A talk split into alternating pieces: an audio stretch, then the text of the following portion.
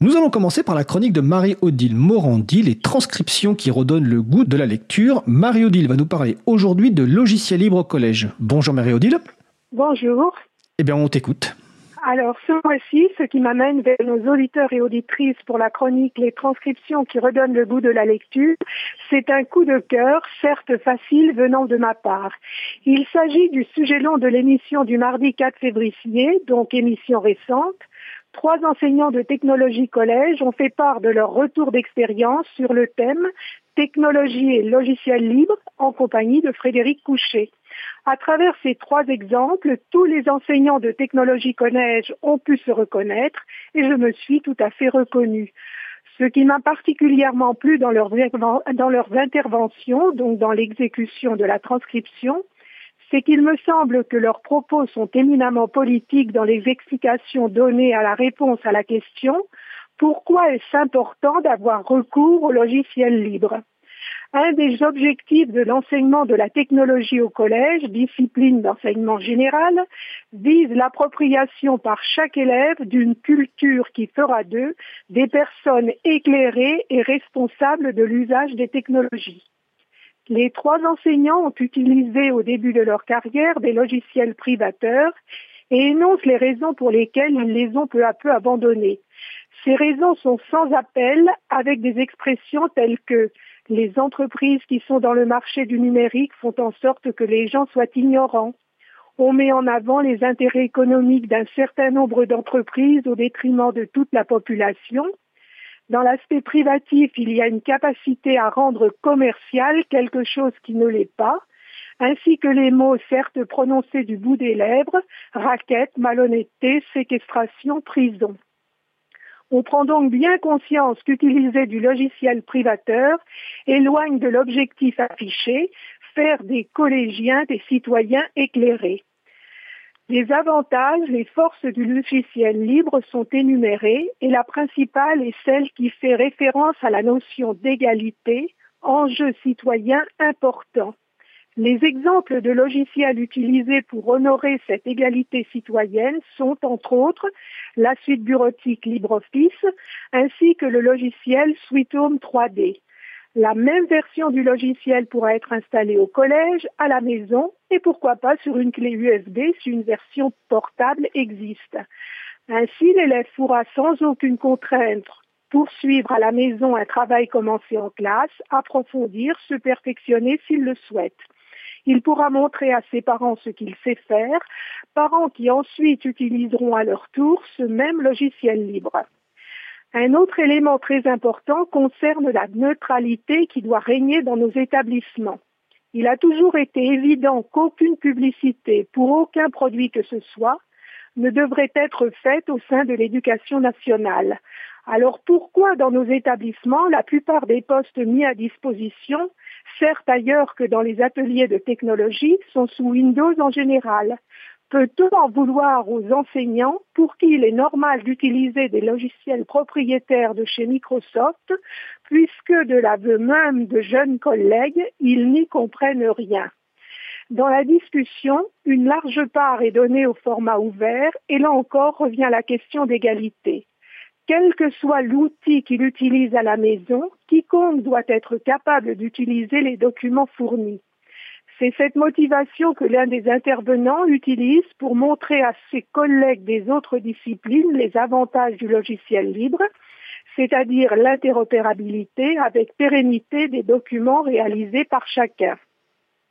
Les exemples donnés sont parlants et m'ont rappelé bien des souvenirs de l'époque où, hélas, mon utilisation de logiciels privateurs était quasi quotidienne, avec les soucis qui ont suivi.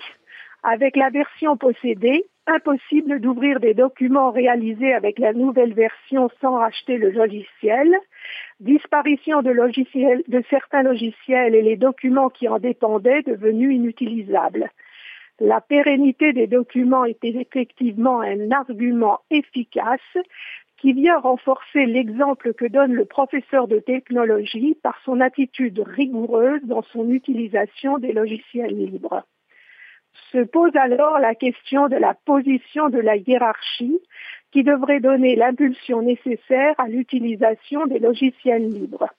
Le constat est navrant. Il n'y a aucune réelle volonté politique. Peut-on peut en vouloir à cette hiérarchie et au premier maillon, les chefs d'établissement, qui sont submergés de travail, donc par manque de temps, sont dans l'incapacité de changer leurs habitudes et contraints de poursuivre avec les logiciels propriétaires qu'ils utilisent. Quant aux décideurs dont dépendent les équipements, départements, conseils généraux, leur objectif est de faire en sorte que l'économie locale tourne bien et quoi de mieux grâce aux deniers publics que de recourir à des entreprises de services locales souvent peu disposées à se tourner vers le logiciel libre? Cet engrenage dû à l'économie libérale, nous dit un intervenant, est entretenu pour faire tourner artificiellement une roue économique alors que d'autres solutions auraient pu être envisagées comme embaucher des informaticiens. Peut-on en vouloir aux décideurs de l'éducation nationale qui ignorent ou feignent d'ignorer que derrière les ENT, ces fameux espaces numériques de travail, derrière les serveurs académiques de mail et derrière tout Internet, il n'y a que du logiciel libre? Certes, sont rappelés les encouragements présents dans la circulaire Héros de 2012, les recommandations du Conseil national du numérique, mais les intervenants affirment qu'il n'y a guère eu d'effet réel, ni dans l'éducation nationale, ni dans la fonction publique en général. On est encore bien loin de la priorité à donner au logiciel libre, thème cher à l'April. Les avancées sont timides et se résume à une petite ligne glissée dans un bout de programme de technologie ou dans celui de la nouvelle discipline enseignée au lycée en classe de seconde, SNT, sciences numériques et technologies, ce qui permet aux professeurs d'expliquer aux lycéens ce qu'est un code source, qu'on peut se l'approprier, contribuer, le modifier, et aussi de développer ce qu'est la culture libre. Cependant, tout n'est pas si triste, particulièrement en technologie. Les enseignants présents dressent la liste des logiciels libres qu'ils utilisent avec leurs élèves. Sébastien Canet explique pourquoi il a développé le logiciel Blocky Arduino qui permet de piloter la carte électronique Arduino, un matériel libre recommandé dans les programmes pour se familiariser avec les automatismes et la, robotique. Louis-Maurice Dessouza son utilisation de UNUHOST, projet d'auto-hébergement qui lui permet de mettre à disposition de ses élèves de nombreux services. Bien entendu, tous les trois d'un seul cœur indiquent qu'ils utilisent la suite bureautique LibreOffice et je me permets de rappeler l'existence de l'extension Grammalect correcteur typographique et grammatical dont il a été question dans l'émission Libre à vous du 25 juin 2019 dans la partie consacrée à LibreOffice. En conclusion, les trois enseignants s'accordent pour dire que sur cet enjeu majeur de société, il ne faut rien attendre ni de l'État, ni des collectivités, ni des politiques, que c'est un travail au quotidien sur le terrain, au jour le jour, Essayer de faire réfléchir sur leurs usages du numérique autant ses collègues que les élèves, c'est la méthode employée par Laurent Joex dans son collège. Remarquant qu'il n'y a pas beaucoup d'argent derrière de nombreux logiciels libres qui sont utilisés en classe, un souhait est mis que les libristes utilisent leurs forces pour mener ensemble cette bataille sociétale et culturelle. J'avais demandé à l'intendant de l'établissement dans lequel j'exerçais d'envisager de faire un don aux communautés qui maintiennent ces logiciels, ce à quoi il m'avait répondu qu'il n'avait pas de ligne de budget correspondante. Que dire? Ces trois intervenants, comme l'a dit Frédéric Couchet, étaient passionnants et on se rend compte que ce qui se passe dans les classes de technologie est très encourageant. Les logiciels libres y sont largement utilisés. Je tiens enfin à PageTech, association des enseignants de technologie au collège, qui a mis sur son site le lien vers cette émission et vers sa transcription.